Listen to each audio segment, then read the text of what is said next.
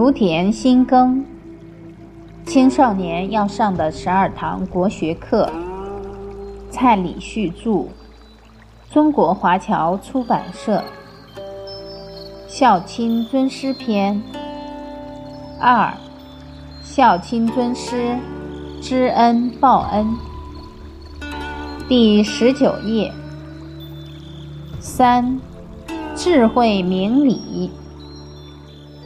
人要明理，这个道理你知道了，你就知道怎么经营自己的人生。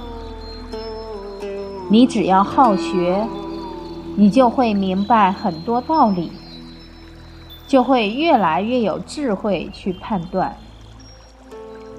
比方在学校上课，每一个同学都上同一节课，大家收获就不一样。为什么不一样？什么样的同学收获会比较大？当然是比较专心的人。还有没有比较尊重老师的人？他吸收就比较好。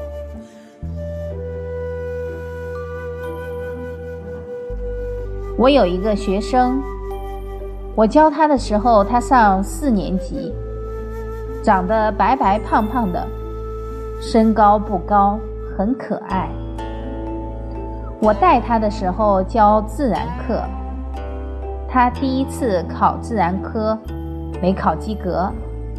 当时有三个同学不及格，我就把这三个同学留下来了解他们的情况，让他们再考一次。于是，他们三个继续考。我才发现，他们其实不是不会写，而是有很多题目中的字都不认识。于是，我就念给他听，他就懂了。结果后来第一次月考，三个都考及格了。月考完有一天，这个同学就跑过来找我，刚好下课，他突然就单腿跪下来。说：“参见师傅。”我赶紧把他扶起。我说：“拜师是很严肃的事情，你要想清楚，不要乱拜。”他还真的想了一下，接着又单腿跪下来说：“参见师傅。”从那一天开始，他就很听我的话，上课很专心。结果第二次月考。他考了九十几分，进步了三十几分。他上课一专心，进步就这么大。所以人家功课会好，都不是偶然的，都是有原因的。你随时都知道原因在哪儿，结果会怎么样，你就会越来越有智慧，越来越明理了。所以。